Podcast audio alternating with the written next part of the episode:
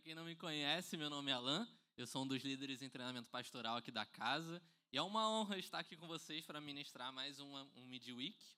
É, e é uma alegria realmente estar aqui para começar uma nova série. Então, se você não sabe, é, durante esse ano nós estamos estudando alguns livros do Novo Testamento na nossa série do Midweek. É, no início do ano nós começamos o livro de Hebreus e terminamos ele antes da conferência de oração. Quem estava aqui na conferência de oração? Amém. Foi uma benção. Então a gente realizou o livro de Hebreus, onde tivemos ensinamentos poderosos acerca da posição de Jesus Cristo, o seu sacerdócio, a sua entrega, aprendemos sobre fé e muitos outros pontos muito importantes de serem estudados. Então eu encorajo você, caso você não tenha podido estar, podido? Não. Pô, não pôde estar é, do, com a gente durante esses midweeks, corre lá no Spotify, que nós temos todas as nossas pregações lá. Eu tenho certeza que você vai poder ser edificado. Mas tire um tempo realmente para estudar e para meditar na palavra do Senhor. E realmente também te encorajar a essa oportunidade de ouvir todas as outras palavras também. Elas sobem todas no nosso Spotify. Não só da Igreja United de Tijuca, mas também de todas as nossas igrejas United. Então você tem a possibilidade de ser abençoado por todos os nossos campos. Então, depois dá uma passada lá que tenho certeza que você vai ser abençoado. Amém? Como eu estava falando, então, hoje estamos iniciando uma nova série e vai ser o livro de Timóteo. Aí, nosso telão. Então, hoje vai ser 1 Timóteo, começando com o capítulo 1. Então, eu te encorajo também a, durante essas semanas, você estar estudando o primeiro capítulo, é, desculpa, o primeiro livro de Timóteo com a gente, não só aqui na igreja, mas também em casa, porque eu tenho certeza que o Senhor tem coisas especiais e revelações especiais para falar com você. Amém? Então, vamos começar do começo. Se sua Bíblia tiver um, um marcador, eu te encorajo a você deixar já na primeira, no primeiro capítulo de Timóteo porque às vezes a gente vai dar um pulo em outro lugar na Bíblia e aí você volta rapidinho também.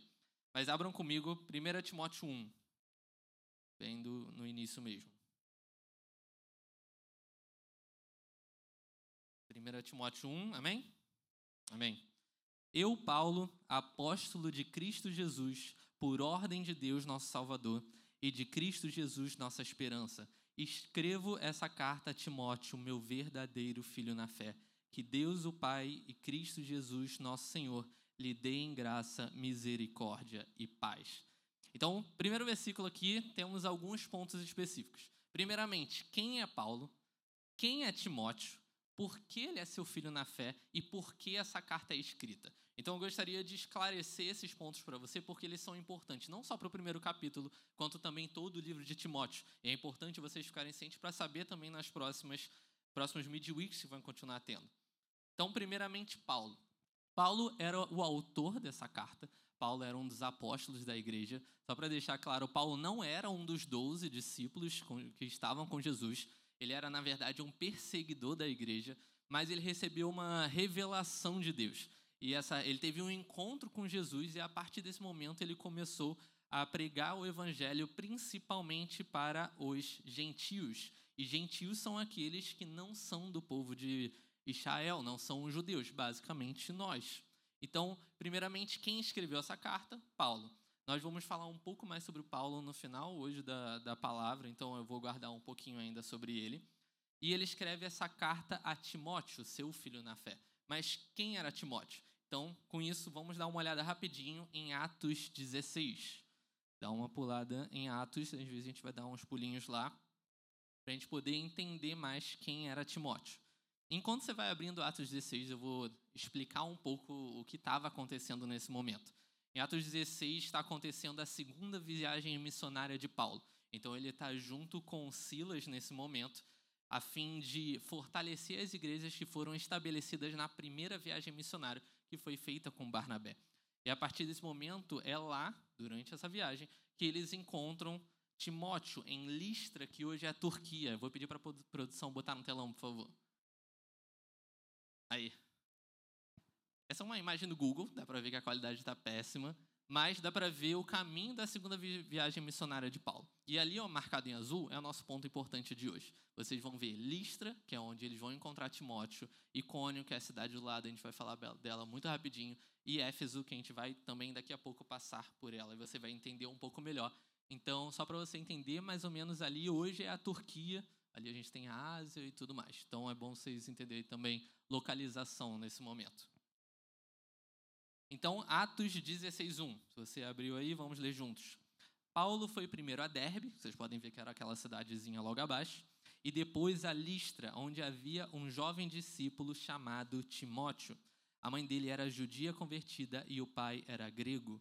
Os irmãos em Listra e em Cônio o tinham em alta consideração, de modo que Paulo pediu para que ele os acompanhasse em sua viagem em respeito aos judeus da região, providenciou que Timóteo fosse circuncidado antes de partirem, pois todos sabiam que o pai dele era grego. Em toda a cidade por onde passavam, instruíam os irmãos a seguirem as decisões tomadas pelos apóstolos e presbíteros em Jerusalém. Assim, as igrejas eram fortalecidas na fé e cresciam em número a cada dia.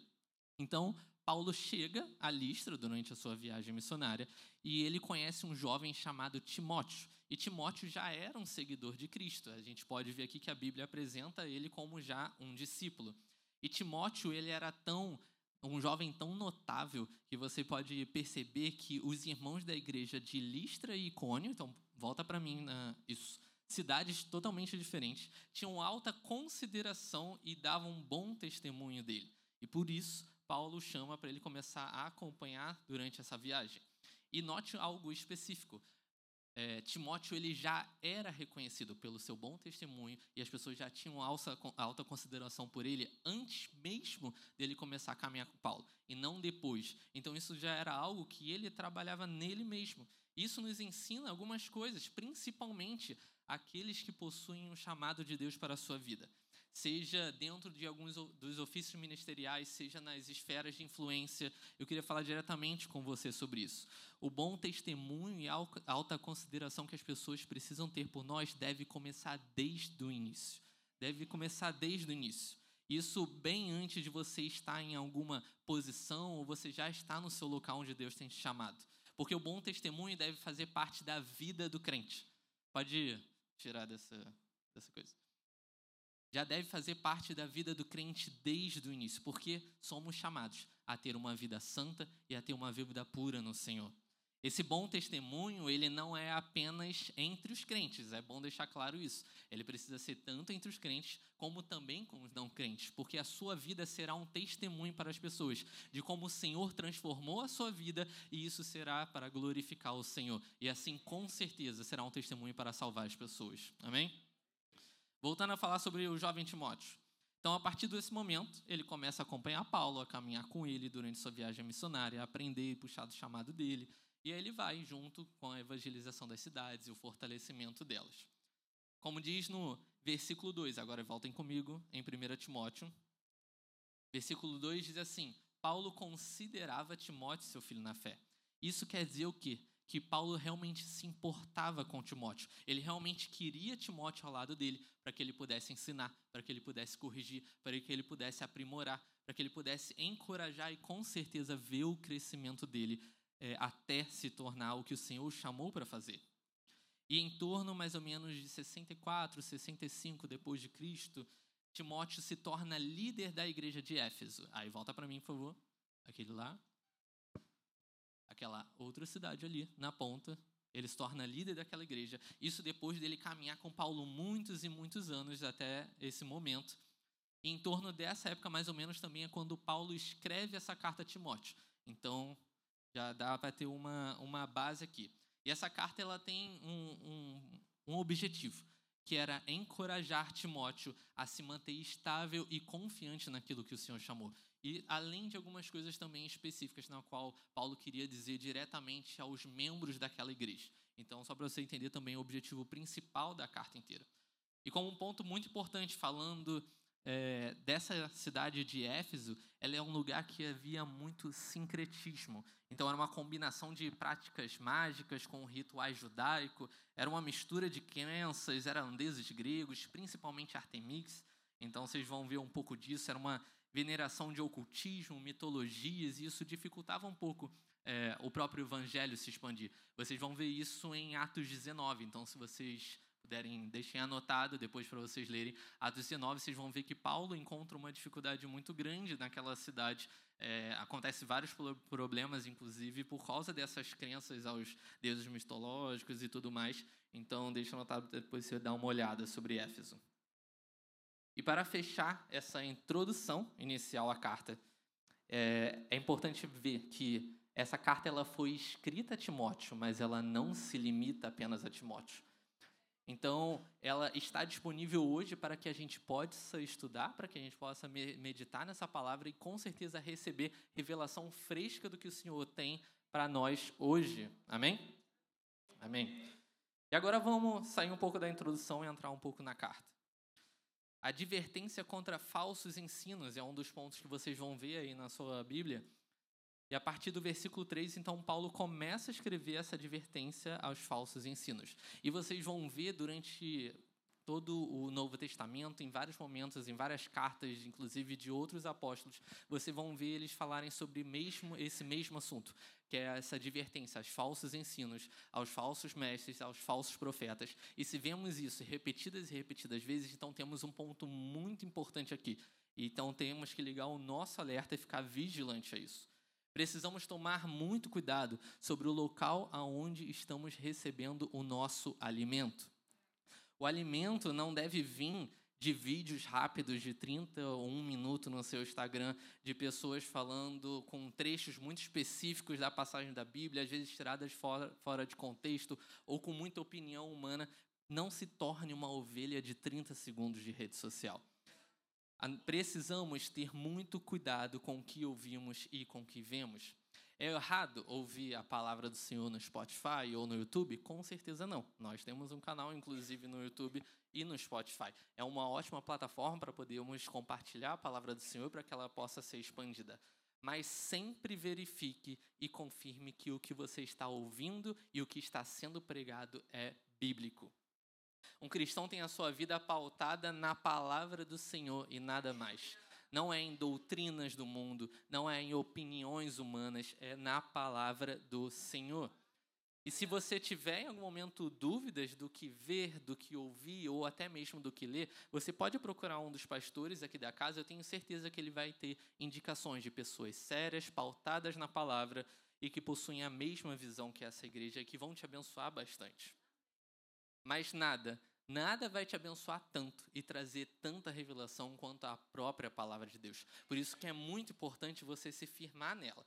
Ela não precisa se modernizar, ela não precisa ser alterada, ela não precisa que palavras sejam modificadas, porque o Senhor é o mesmo ontem, o mesmo hoje, o mesmo para sempre. E a sua palavra é a mesma. Ela é viva e eficaz. Amém? Versículo 3, então, agora realmente lendo o versículo 3. Quando parti para a Macedônia, pedi a você que ficasse em Éfeso. E é muito engraçado como trechos bíblicos tão curtos têm tanta coisa para carregar.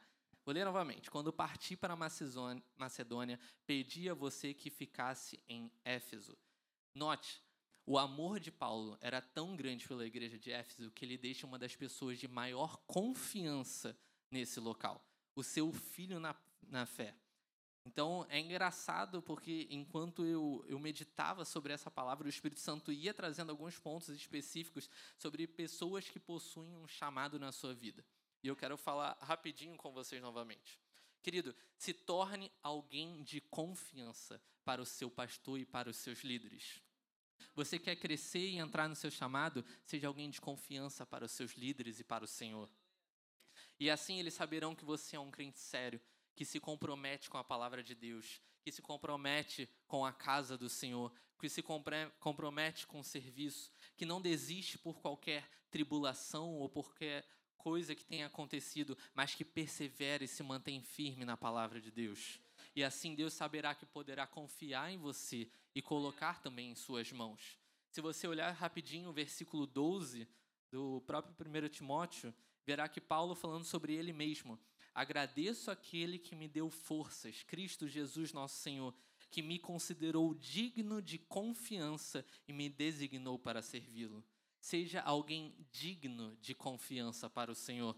Porque, querido, não são as minhas ovelhas, não são as nossas ovelhas, não são as suas ovelhas, são as ovelhas do Senhor. O chamado é do Senhor e por isso ele precisa confiar em nós para poder depositar em nós. Amém? Amém. Voltando ao versículo 3. Quando parti para a Macedônia, pedi a você que ficasse em Éfeso e advertisse certas pessoas de que não ensinassem coisas contrárias à verdade, nem desperdiçassem tempo com discussões intermináveis sobre mitos e genealogias que só levam a especulações sem sentido, em vez de promover o propósito de Deus que é realizado pela fé. Então, Paulo avisa Timóteo: ó, Lá naquela cidade tem uma bagunça de, de crenças, é ocultismo, é deuses gregos. Vai ser uma, uma mistura e tudo isso vai começar a tentar entrar na igreja. E é engraçado que dois mil anos depois ainda estamos aqui, e isso continua tentando entrar na igreja do Senhor. E ele fala: vai lá, Timóteo, então adverte essas pessoas que elas parem de ensinar qualquer coisa que não seja a verdade da palavra de Deus. Como crentes, temos um papel muito importante em lutar contra os falsos ensinamentos. Como eu falei, eles se repetem várias e várias vezes, então precisamos ter um alerta aqui. Em lutar contra o que não é verdade, em defender os princípios da palavra do Senhor.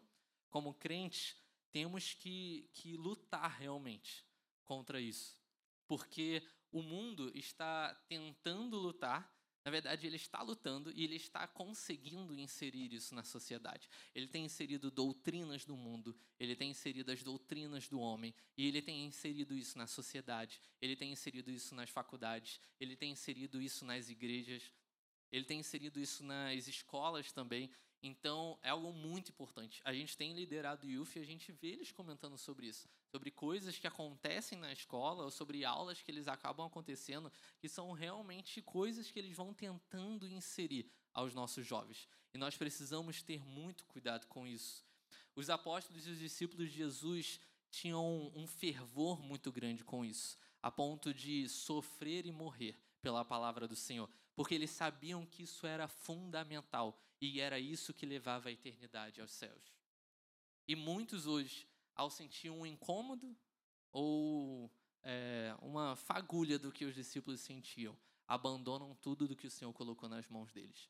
Por isso precisamos ter atenção muito importante aqui, permanecer e lutar pelo que é do Senhor. Amém? Você ouviu na conferência de oração palavras poderosas foram é, declaradas sobre a nossa igreja palavras sobre crescimento. Enquanto eu meditava nessa palavra, o Senhor me mostrou, é, e, e realmente isso quase encheu os meus olhos, porque Deus falou comigo: com crescimento vem mais luta. E eu quero perguntar isso para você hoje: com crescimento vem mais luta, você está pronto? É algo muito importante da gente pensar. Porque vocês acham que o diabo está totalmente feliz de ver uma igreja crescendo? Com certeza não. Com certeza não. Por isso precisamos lutar, precisamos permanecer no que é no Senhor. Não se importe se vai doer, se as pessoas vão falar de você, mas precisamos permanecer na palavra de Deus. Há vidas lá fora que precisam de nós. Há vidas lá fora que precisam de você. É o seu vizinho, é um familiar seu, é um colega do trabalho. Pessoas que estão esperando apenas um posicionamento seu para receber a salvação, a mesma salvação que você recebeu. No versículo 18, Paulo também encoraja Timóteo sobre isso. Ele fala: Timóteo, meu filho, estas são as minhas instruções para você, com base nas palavras proféticas ditas tempos atrás a seu respeito, que elas ajudem a lutar o bom combate. Há uma luta e ela precisa ser lutada. Mas sabe o que é mais perfeito? É que Cristo já venceu ela. E por causa disso nós podemos confiar nele. E sabe o que é melhor ainda? Que ele ainda deixou a sua igreja. Ele deixou o seu corpo para que juntos pudéssemos lutar. E essa luta, então, ela não é sozinha. Então, olhe para o irmão do seu lado e fala: Eu estou com você. Amém. Agora olhe para o irmão do outro lado e fala também, senão ele ficou sozinho. Acho que é a primeira vez que eu faço isso. nós somos um corpo. Nós somos uma unidade. Quando a luta vem, você não está lutando sozinho. A luta é de todos nós. Porque quando um sofre, todos sofrem. E essa luta realmente é de todos. Efésios 4, 14 diz assim: não precisa abrir. Então não seremos mais imaturos como crianças, nem levados de um lado para o outro, empurrados por qualquer vento de novos ensinamentos, e também não seremos influenciados quando nos tentarem enganar com mentiras astutas. Em vez disso, falaremos a verdade em amor, tornando-nos em todos os aspectos cada vez mais parecidos com Cristo, que é o cabeça. Ele faz com que todo o corpo se encaixe perfeitamente e cada parte, ao cumprir sua função específica, ajuda as demais a crescer para que todo o corpo se desenvolva e seja saudável em amor. Nós não podemos ser levados de lá e para cá por qualquer vento de ensinamento ou por qualquer coisa que o mundo diz, mas nos mantermos firmes na palavra de Deus, nos mantermos firmes no corpo de Cristo, enquanto avançamos até a medida e plenitude de Cristo. Amém? Então, se você hoje se sente abalado, se você se sente em dúvidas ou você está desanimado, eu queria dizer para você hoje: se mantenha firme. Se mantenha firme na palavra do Senhor. Se mantenha firme no corpo de Cristo. E eu tenho certeza que é, o Senhor vai te trazer, vai te empurrar cada vez mais.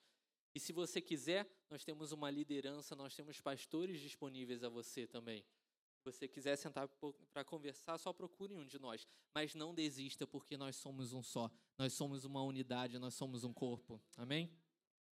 Vamos voltar para 1 Timóteo, versículo 5. O alvo de minha instrução é o amor que vem de um coração puro, de uma consciência limpa e de uma fé sincera. Alguns, porém, se desviaram dessas coisas e passam tempo em discussões inúteis. Querem ser conhecidos como mestres da lei, mas não sabem do que estão falando, embora o façam com tanta confiança.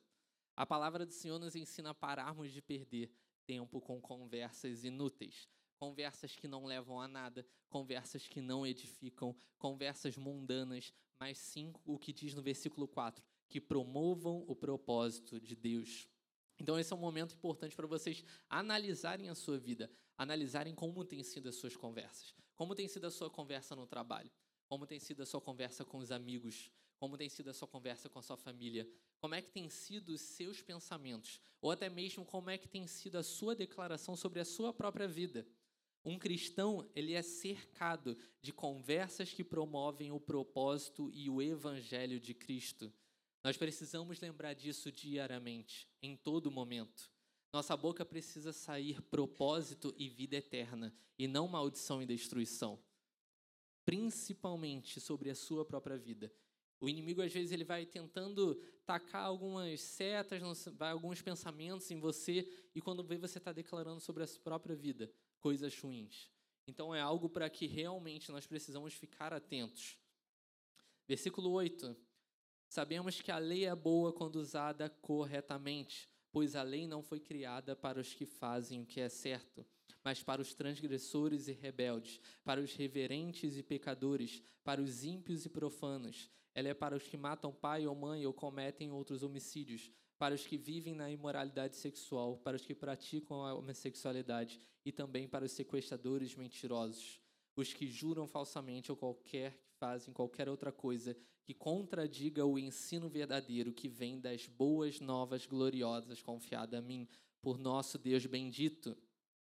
Na época da, da lei, os animais precisavam ser sacrificados para que pudesse cobrir os pecados dos homens. Só que isso não era perfeito, então, e era momentâneo, isso precisava acontecer repetidamente, repetidamente, em vários momentos.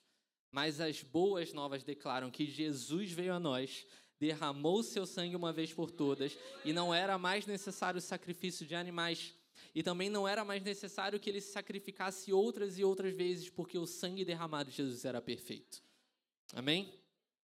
E o seu sangue não cobre só o pecado como os animais, mas ele retira o pecado de nós, nos dando acesso ao Pai novamente. Ele se tornou o sumo sacerdote, o sacrifício perfeito, e agora podemos ser salvos. Essas boas novas confiadas a nós são essas conversas que precisam cercar a nossa vida. São essas conversas que deviam sair da nossa boca. E não apenas, é, é uma via de mão dupla, não apenas algo que precisa sair da nossa boca, mas também algo que vai entrar em nossos ouvidos. Precisamos também ter atenção a esse lado. Precisamos realmente nos cercar de coisas que nos edificam. Amém? Agora vamos para o ponto de a gratidão de Paulo pela misericórdia de Deus. Versículo 12. Agradeço aquele que me deu forças, Cristo Jesus, nosso Senhor, que me considerou digno de confiança e me designou para servi-lo. Embora eu fosse blasfemo, perseguidor e violento, contudo recebi misericórdia, porque agia por ignorância e incredulidade. Agora sim, nós vamos falar um pouco mais de, de Paulo. Então, como eu cheguei a citar, né, é, Paulo ele era um apóstolo, ele era um grande homem, mas ele era um perseguidor da igreja. É isso que eu queria mostrar para vocês. Vão comigo de novo em Atos, só que agora a gente vai abrir em Atos 9. Atos 9, versículo 1.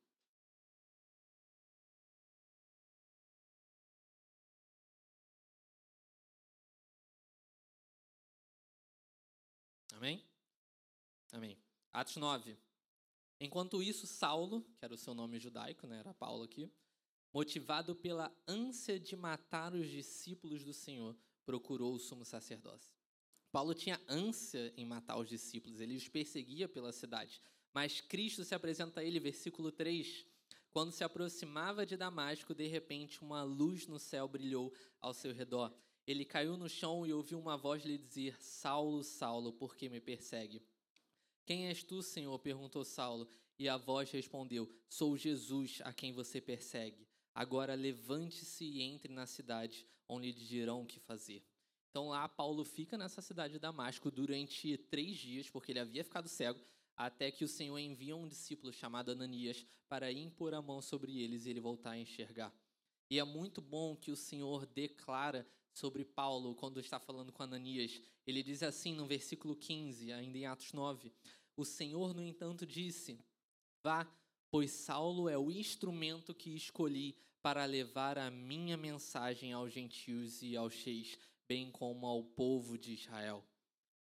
Então eu queria te dizer que não importa de onde você veio, não importa o que você fez, o Senhor, assim que você entrega a sua vida a Cristo, o Senhor te usa como instrumento para pregar a palavra, te usa como instrumento para lhe dar a mesma salvação que Ele te deu para que você possa entregar a outras pessoas. Amém? O louvor pode subir, mas vamos continuar no versículo 19, ainda em Atos 9 após voltar a enxergar e ser batizado, diz que Saulo permaneceu alguns dias em Damasco com os discípulos. Logo começou a falar de Jesus nas sinagogas, dizendo: Ele é o Filho de Deus. E é isso que Paulo relembra a Timóteo, lá na, no final da carta. Ele lembra o seu próprio testemunho, o que ele tinha, que mesmo após tudo que ele fez, o Senhor o tirou daquele lugar e o tornou digno de confiança e de poder servir a ele. E Paulo reconhecia de onde veio, mas também reconhecia de onde ele era chamado. Versículo 14, em 1 Timóteo.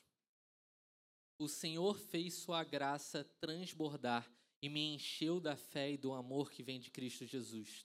Essa afirmação é digna de confiança e todos devem aceitá-la. Cristo Jesus veio ao mundo para salvar os pecadores, e eu sou o pior de todos. Mas foi por isso que eu, o pior dos pecadores, recebi misericórdia, para que assim Cristo Jesus mostrasse quanto é paciente. Desse modo, sirvo de exemplo a todos que vierem a crer nele para a vida eterna. Paulo mostra que a sua, a sua suficiência total, a graça de Deus, e como ela é fonte de tudo que ele faz na sua vida. A graça de Deus era testemunho do Paulo. E eu oro para que ela também seja o seu testemunho. Amém?